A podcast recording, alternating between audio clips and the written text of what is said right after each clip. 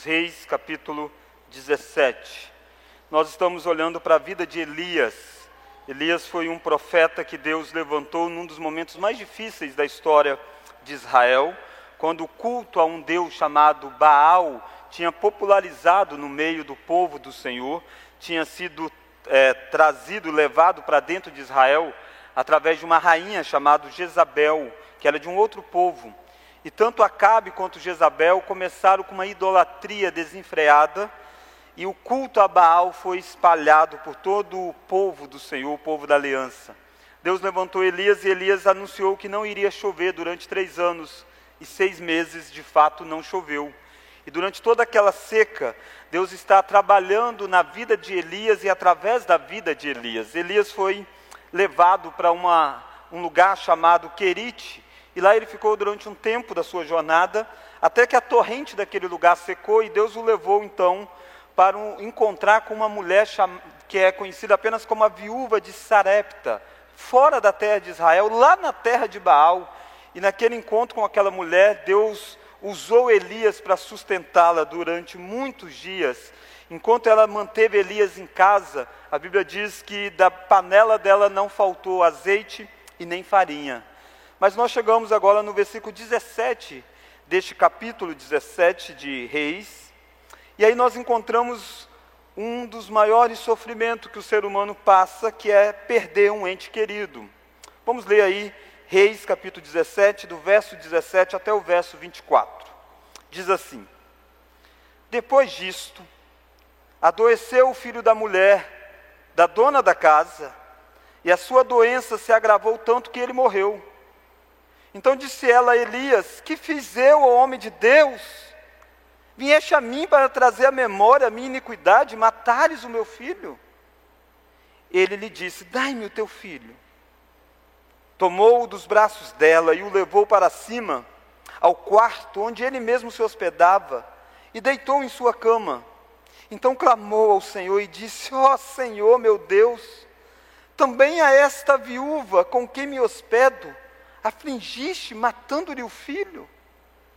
Estendendo-se três vezes sobre o menino, clamou ao Senhor e disse: Ó oh, Senhor meu Deus, rogo-te que faças a alma deste menino tornar a entrar nele.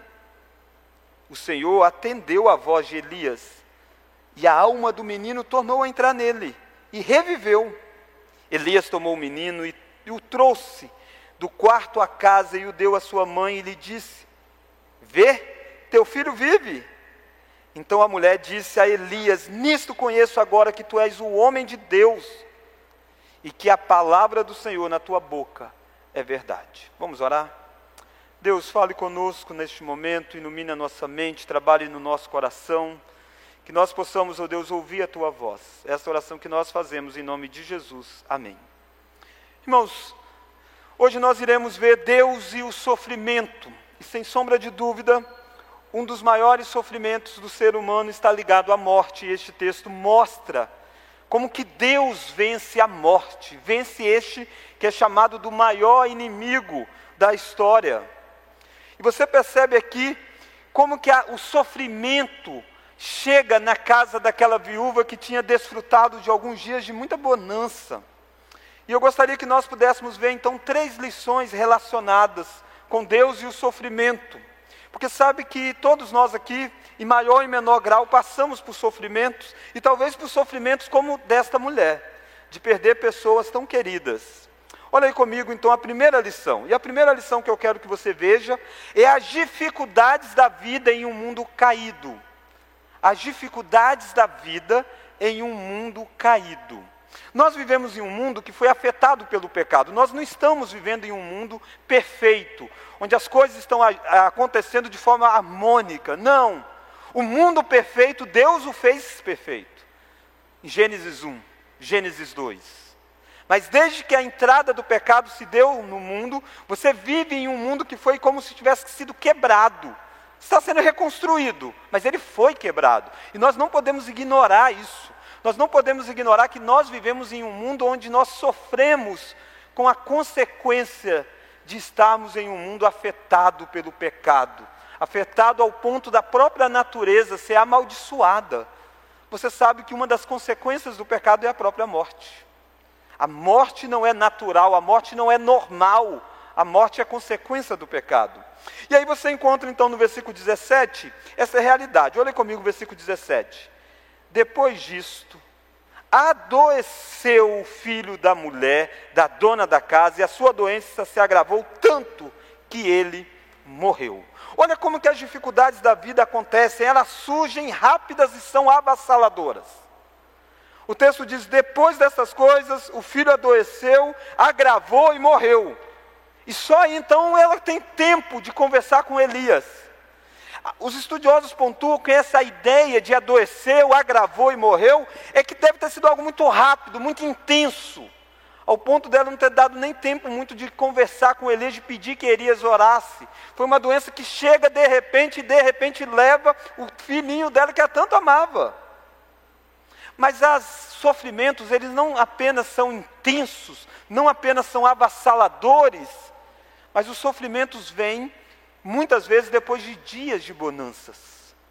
Porque se você olhar o início do versículo 17, olha como começa. Olha a palavrinha aí no versículo 17. Depois disto. O que, que é esse depois disto? Olha o versículo 16. Da panela a farinha não se acabou, e da botija o azeite não faltou, segundo a palavra do Senhor por intermédio de Elias.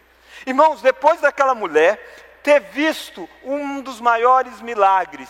Ela tirar, fazer um bolo para Elias, tirar da farinha, do azeite, fazer um bolo para Elias e de repente ter mais.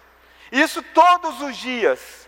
E ela está se fartando das bênçãos de Deus. Depois dela ter sido preservada, porque antes de Elias ter chegado na casa dela, aquela mulher estava para morrer. Ela não tinha comida para os outros dias. E aí Deus mandou Elias e Elias faz esse milagre diário da multiplicação. Diariamente Deus multiplicava a comida na casa dela. Pensa o quanto de alegria deve ter irradiado no coração daquela mulher. Pensa que dias felizes devem ter sido. Pensa que momentos agradáveis, pensa que bonança de vida, pensa que esperança não irradiava no coração daquela mulher. Você lembra que ela era viúva? Ela tinha perdido seu marido no passado. Ela tinha passado por uma tragédia. E agora ela está vendo a vida dela sendo reconstruída. Deus está suprindo tudo o que ela precisa. Mas de repente, o filho morre. Percebe? Depois de dias de bonanças. Não é assim a minha história e a sua história. Às vezes é na mesma semana. Algo extraordinário acontece na nossa vida, a nossa fé é nutrida e a gente cresce, e de repente vem um baque profundo, um sofrimento profundo, uma dor profunda, uma angústia. Uma notícia avassaladora de um diagnóstico de um exame, uma notícia avassaladora do diagnóstico de um dos filhos, de um dos parentes, do pai, da mãe. E de repente você começa então a entrar num sofrimento profundo. E aqui o sofrimento chega ao ponto de tirar a vida da única esperança daquela mulher neste mundo, no sentido humano, era o filho dela. O filho era quem iria cuidar desta mulher tempos depois. E agora ela está desamparada, o filho morreu. Irmãos, essa dor de uma mãe que perde o filho é uma dor intensa. E quando você vai em um velório e você presencia um fato desse, é difícil você conseguir ficar sem se emocionar.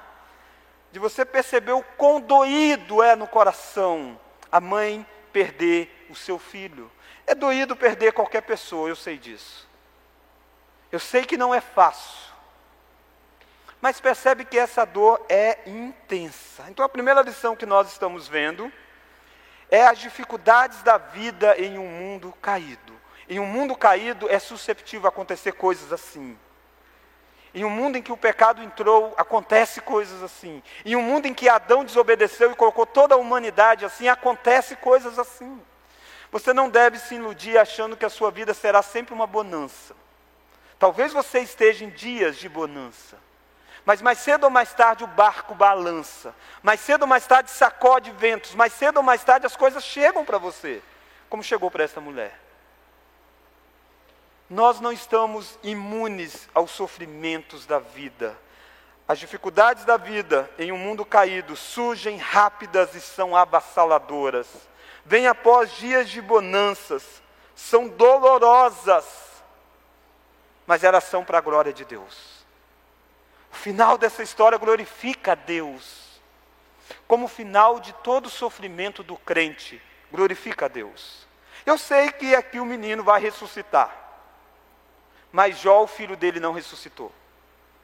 E não foi um, foram dez filhos que faleceram. E Jó tinha fé em Deus mais do que essa mulher. Mas Deus também foi glorificado. E Jó diz: Deus deu, Deus levou. Bendito seja a Deus. Jó vai dizer que Deus pode todas as coisas. Jó vai dizer: o Senhor tem o direito de fazer isso. Percebe como é que você precisa entender que os sofrimentos fazem parte de um mundo caído, eles são intensos, avassaladores, eles surgem rapidamente, eles colocam a nossa vida prostrada muitas vezes. Mas se você está em Cristo, você percebe que todo sofrimento glorifica a Deus. Deus é glorificado no fim da história. Mas eu quero olhar com você a segunda lição. E a segunda lição é a reação aos sofrimentos. Como reagimos então ao sofrimento? Se eles são inevitáveis neste mundo caído. E a primeira reação é a reação da mulher. E às vezes nós erramos, reagimos mal ao sofrimento. Como essa mulher vai reagir? Olha o verso 18. Essa mulher vai atribuir a culpa dos sofrimentos dela a outros. Olha o versículo 18. Então disse ela a Elias. Que fiz eu, ó homem de Deus? Vamos ler agora? Viestes a mim para trazeres à memória a minha iniquidade e matares o meu filho. Irmãos, olha como que essa mulher passou a atacar a pessoa que mais tinha ajudado ela até aquele momento, que foi Elias. Muitas vezes as pessoas reagem mal ao sofrimento e elas passam a atacar outros, porque elas estão sofrendo. Isso de fato, irmãos, deve sempre estar na nossa mente. Eu não estou aqui tirando a dor desta mulher, eu sei que é doído, mas isso dá a ela um passe em branco para poder acusar um homem que tinha sido levado à casa dela para sustentá-la. E percebe que ela disse: Você vieste aqui para trazer à memória a minha culpa, o meu pecado e matares o meu filho. Ela começa a ver a vinda de Elias na casa dela como uma maldição e não como uma bênção. Este foi o Elias que, quando chegou na casa daquela mulher, fez aquele milagre da multiplicação do azeite, multiplicação da farinha. Foi por causa de Elias que o filho daquela mulher não tinha morrido muitos dias atrás. Quando Elias chegou na casa daquela mulher, a refeição que ela tinha só para aquele dia. Ela disse isso: eu e meu filho vamos morrer. E Deus usou Elias para sustentar aquela mulher. Mas quando o sofrimento vem, a mulher se volta contra Elias. Talvez você precisa rever as suas reações ao sofrimento que vem sobre você. Talvez de forma inconsciente você tenha lançado a culpa para outros culpa para o seu esposo, a culpa na sua esposa, a culpa no seu pai, na sua mãe, nos seus filhos, em alguém que, que convive com você. E cuidado para que aquela dor tão profunda não faça você ser causador de dor na vida de outros. Erramos quando atribuímos o nosso sofrimento à vingança de Deus. Irmãos, olha como que essa mulher reage a esse sofrimento que vem sobre a vida dela. Versículo 18 de novo. Que fiz eu, homem de Deus, viestes a mim. Vamos ler agora para trazeres a minha iniquidade e matares o meu filho. Aquela mulher no passado havia cometido coisas terríveis que a gente não sabe o que. A Bíblia não descreve. Mas ela tinha algumas iniquidades, ao ponto de dizer: Eu estou perdendo meu filho porque Deus trouxe esse homem aqui e ele está trazendo à memória o meu pecado do passado. E por isso que o meu filho está sendo morto. Na mente dessa mulher, o relacionamento com Deus era um relacionamento baseado na meritocracia. Ela não conhecia aquela graça perdoadora de Deus que nós lemos em Isaías, que Deus diz que dos seus pecados eu não mais me lembro. Ela está dizendo: Deus está cobrando de mim os meus erros do passado. Provavelmente a adoração dela a Baal. Ela está na terra de Baal, em Sarepta. Ela é uma pagã. Percebe aqui como que facilmente, quando nós sofremos, nós corremos o risco de atribuirmos o nosso sofrimento à vingança de Deus. É muito diferente de você atribuir a soberania de Deus. Deus é soberano, mas a vingança de Deus é diferente. Talvez você ache que você está sofrendo por causa de alguma coisa que você fez no passado. Se você encontrou a graça de Cristo, não, você não está sofrendo por causa de alguma coisa do passado. Não. Naturalmente que existe consequência de atos. Aí sim, a Bíblia diz isso: que o homem planta e se colherá. Mas não esse tipo aqui. Não Deus cobrando de um parente seu por causa de um pecado do passado. Infelizmente, irmãos, há algumas teologias errôneas no meio evangélico que faz isso. Cria, por exemplo, a chamada maldição hereditária. E há crentes que ficam escravizados nisso. Essa mulher estava mais ou menos escravizada nisso. Essa mulher não podia cantar aquele hino, a música que nós cantamos, somos livres da culpa. Essa mulher diz: Eu sei porque meu filho morreu. É por causa da minha iniquidade do passado. E esse homem que veio aqui, ele é a profeta deste Deus que pune o pecado, então ele está me punindo. Qual que é o problema aqui? O problema é que essa mulher está esquecendo de quem é o Deus que Elias prega. Ela está esquecendo que é um Deus gracioso. E ela teve experiência da graça de Deus.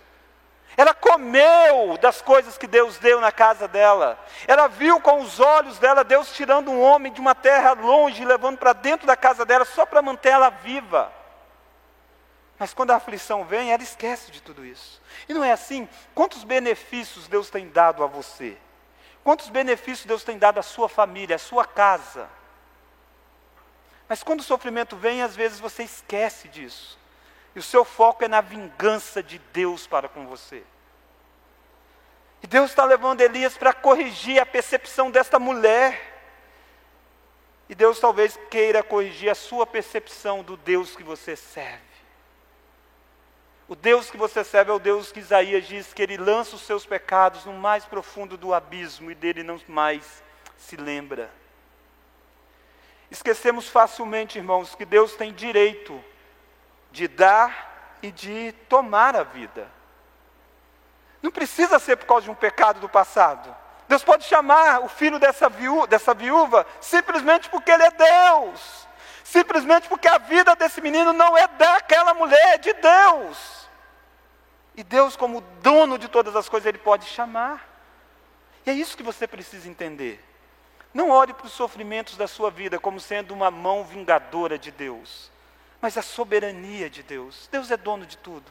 Como eu disse, poucas pessoas dizem o que Jó disse: Deus deu, Deus levou, louvado seja Deus. Alguém muito próximo de Jó não teve coragem de dizer isso. A própria esposa de Jó não disse isso. A esposa de Jó, quando viu perdendo todas as coisas, disse para Jó: Amaldiçoa o teu Deus e morra.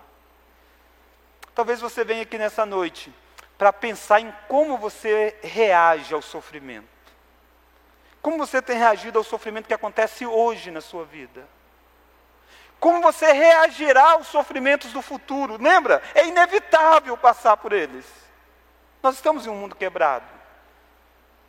Mas cedo ou mais tarde a morte chega dentro da sua família e rouba alguém que você tanto ama.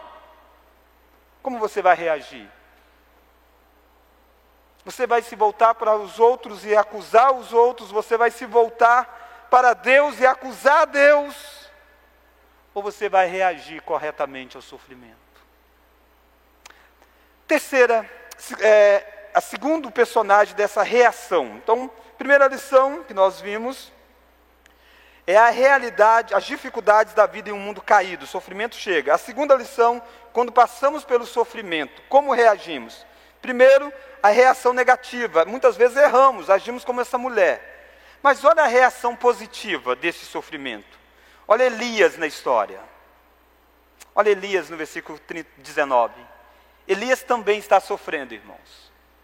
Eu sei que você olha para a dor dessa mulher e você se condói mais com essa mulher, normal. Mas Elias também sofre. Elias sofre porque ele está perdendo alguém que ele passou a considerar o filho dessa mulher e viveu nessa casa. Alguém que ele serviu durante um tempo. E mais do que isso, Elias sofre porque está sendo acusado injustamente.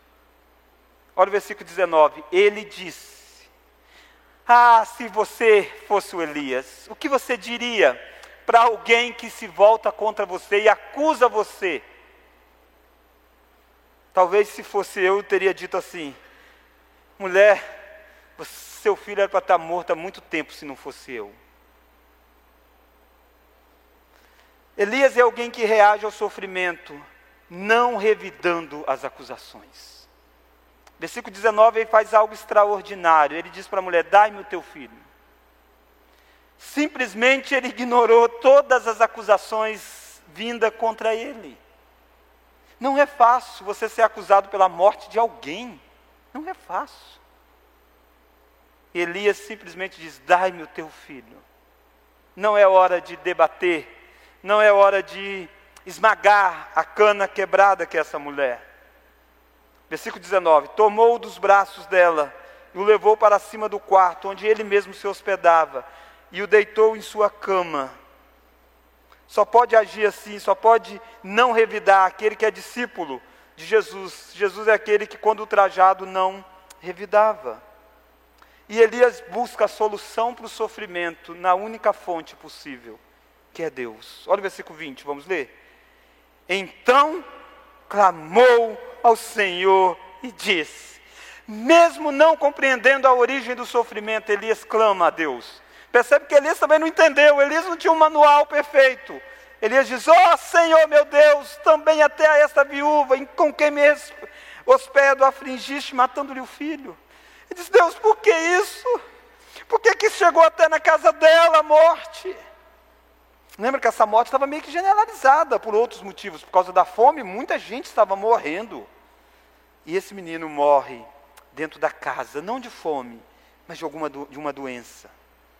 Elias não entende, mas Elias busca em Deus. E é aqui que você precisa entender onde você tem que buscar a força para passar pelos sofrimentos da sua vida. É em Deus.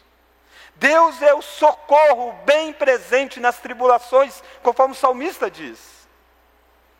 Elias sabe disso, Elias que está perto de Deus. E Elias mostra a intimidade com Deus ao ponto de dizer: Ó oh, Senhor, vamos ler agora? Meu Deus. Irmãos, ele não diz, ó oh, Senhor Deus de Abraão, de Isaac e de Jacó só. Não, ele diz, ó oh, Senhor, meu Deus. Naturalmente que o Senhor remete à aliança, remete sim ao Deus de Moisés, ao Deus de Abraão, ao Deus de Isaac, mas é o meu Deus. É isso que a mulher não pode dizer. Ele, a mulher vira para Elias e diz: Homem de Deus, vieste aqui para trazer a iniquidade, mas é tudo ao homem de Deus, é do seu Deus. Elias diz: Não, ao meu Deus. Irmãos, saber que no momento do seu sofrimento você pode se voltar para Deus e chamá-lo de meu Deus, faz toda a diferença. É isso que você precisa fazer quando você sofre, é se voltar para Deus e o chamar de meu Deus. Olha mais, olha o reconhecimento da soberania de Deus, diferente do, do reconhecimento de vingança.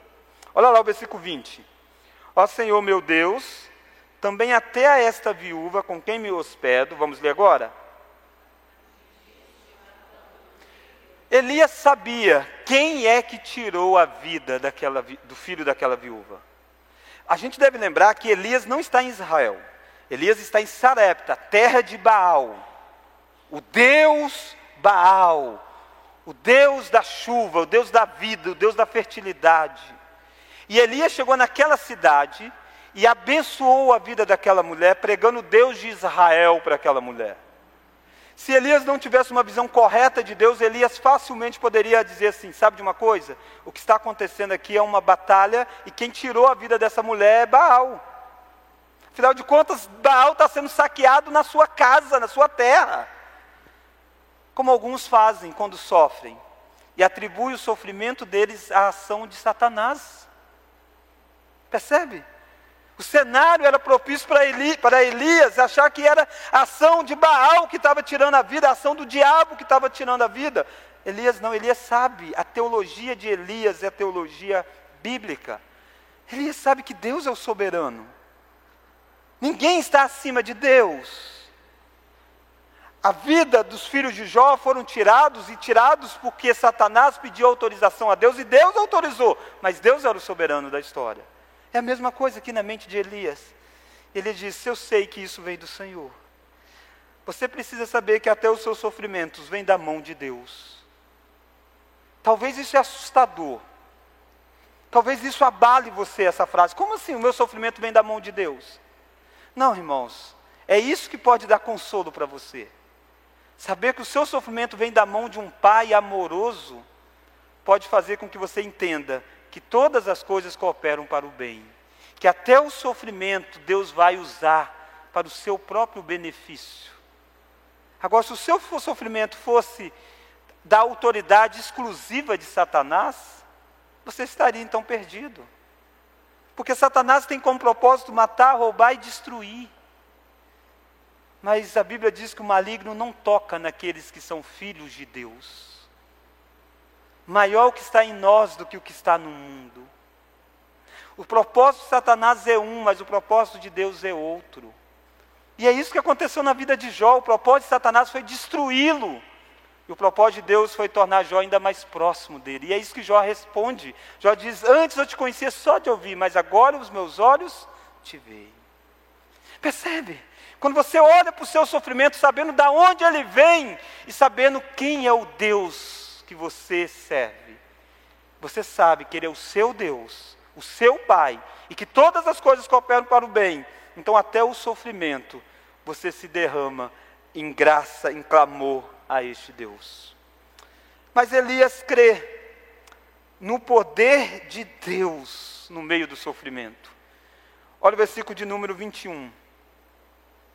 Estendendo-se três vezes sobre o menino, clamou ao Senhor e disse: Ó Senhor, meu Deus de novo, rogo-te. Percebe? Ele não determina, ele não manda, ele roga. Porque ele sabe que Deus é soberano. Rogo-te que faças a alma deste menino tornar a entrar nele. Percebe que o menino está realmente morto, não foi uma doença. A alma entrar é porque morte é a separação do corpo para com a alma, ou espírito, como você queira chamar. E o que Elias está rogando é: Deus, faça com que a alma volte ao corpo desse menino. Irmãos, isso aqui é extraordinário se você estivesse lendo a Bíblia num contexto maior. Não tem nenhum relato de alguém sendo ressuscitado no Antigo Testamento até esse episódio. Elias está orando por algo inédito na história do povo de Israel. Percebe o que é buscar a Deus no meio do sofrimento? É crer em Deus. Elias intercede por algo que ele nunca tinha visto acontecer, nunca tinha lido o que tinha acontecido. Porque Elias crê que Deus que faz todas as coisas pode trazer à vida alguém que já tinha morrido. Afinal de contas, Deus é soberano. E ele se joga sobre aquele menino três vezes, deita sobre aquele menino. Para um judeu tocar em alguém morto era se tornar impuro. O que Elias está fazendo é crendo de que aquele menino não ficará morto depois dele tocar no menino três vezes. E ele diz: Deus, faça isso. Eu preciso perguntar para você: quando você sofre, você ora a Deus, mas você crê que Deus pode agir no seu sofrimento? Às vezes parece que a nossa oração no meio do sofrimento é apenas para cumprir um formulário. Dizer, ah, eu já orei. Mas a gente não espera nada de Deus, parece. Elias orou esperando Deus agir. Elias orou crendo que Deus possa agir. E é isso que você precisa fazer no seu sofrimento. Buscar na pessoa certa a solução. Mas crendo realmente em Deus. Tiago vai ilustrar Elias como um homem como nós. Um homem de oração um homem sujeito aos mesmos sentimentos como nós estamos sujeitos, mas alguém que pode orar a um Deus que o chama de meu. E a minha pergunta é: você crê de fato num Deus que age? Ou você acha que o mundo é regido apenas por, por causas e efeitos? Você acha que o mundo é regido apenas por esforços humanos? Ou você acha que tem uma mão soberana sobre a história? Se tem uma mão soberana nessa história, quantas vezes você se coloca diante dele? Quantas vezes você espera o agir dessa mão soberana de Deus na sua história? Terceira e última lição. Então, a primeira lição é as dificuldades da vida em um mundo caído. Segunda lição, como, como reagimos diante do sofrimento. Você viu uma reação negativa da mulher, você viu a reação, a reação positiva de Elias. Terceira lição, o vislumbre da vitória sobre o grande inimigo. Olha o versículo de número 22. O Senhor atendeu a voz de Elias e a alma do menino tornou a entrar nele e reviveu. Elias tomou o menino e o trouxe do quarto à casa e deu à sua mãe e lhe disse: Vê, teu filho vive. Que extraordinário é isso aqui. Que glória é isso aqui. Que maravilha é isso aqui. Alguém que estava morto veio à vida. E talvez você esteja dizendo, pastor, o que que isso pode nos ensinar? O senhor está me dizendo que se eu for num velório, eu devo então orar para que Deus ressuscite aquela pessoa? Não, não estou dizendo isso. Esse texto não está aqui para dizer que todo mundo que morre Deus ressuscita. Não, não é para isso. Quantos homens de Deus morreram na Escritura e não foram ressuscitados? Moisés e tantos outros. Abraão, Isaac, Jacó. Deus nos chama para a hora da morte. Mas esse texto está aqui para nos dizer que a morte é vencida por Deus. A morte não é o maior inimigo, é o maior inimigo, melhor dizendo, mas não é o inimigo indestrutível. Quando você olha para a história bíblica, você vai encontrar as genealogias de grandes homens de Deus. Fulano gerou fulano, gerou fulano, isso sempre vai ter a frase. E fulano viveu tantos anos e morreu.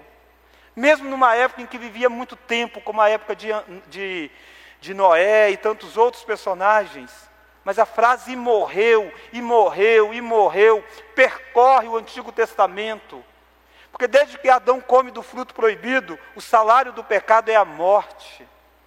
E a morte passa a derrubar todos os grandes servos de Deus. E aqui para nós tem como se fosse um vislumbre, como se fosse olhar meio que num, na greta da fechadura, dizendo: tem algo mais. Tem uma esperança para vencer esse inimigo que tantas vezes fez com que pessoas chorassem, que tantas vezes pessoas ficassem em luto. Tem alguém que pode vencer esse que é o maior sofrimento do ser humano, a morte. E aqui é o vislumbre disso. É um vislumbre porque isso aqui aponta para aquele que vai vencer a morte definitivamente, que é Jesus Cristo. No Antigo Testamento há vislumbre de gente assim. Elias é um deles. Eliseu é outro. Antes deles, Enoque, que a Bíblia diz que não viu a morte. São vislumbres mostrando, sabe de uma coisa? A morte não é invencível. Porque Jesus Cristo um dia vai vencê-la. E Ele a vence quando Ele vem entre nós. E Ele é meio que fisgado por essa morte. Ele é que ferido por essa morte. Essa morte que pegou todos os servos de Deus, pega também Cristo. Mas três dias depois ele ressuscita triunfante, que é o texto que nós lemos de Coríntios. E Paulo diz que este é o evangelho que foi pregado, que Cristo está vivo. Percebe como que a vitória sobre a morte já aconteceu? Eu tenho certeza que você já deve ter perdido parentes queridos. Talvez você tenha medo da própria morte. E não é em si é assustador você pensar que você tem medo da morte, porque de fato nós não fomos feitos para morrer. Mas você não precisa viver apavorado com a morte, porque ela já foi vencida.